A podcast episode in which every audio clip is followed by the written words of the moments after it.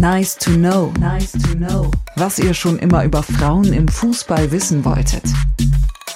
Gibt es Länder, in denen die Frauen erfolgreicher sind als die Männer? Wenn man nur die reine Anzahl an Titeln betrachtet, gibt es einige Länder, in denen das so ist. Deutschland zum Beispiel. Die Frauen haben neben zwei WM-Titeln und einem Olympiasieg auch achtmal bei einer EM triumphiert.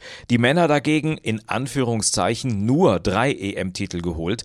Die Norwegerinnen haben auch schon alle drei großen Titel gewonnen. EM, WM und Olympia. Die Männer dagegen noch kein großes Turnier. Allerdings muss man das auch ins Verhältnis setzen. Im Frauenfußball gab es in der Anfangszeit in Europa, also den 80er und 90er Jahren, nur wenige Mannschaften auf Topniveau.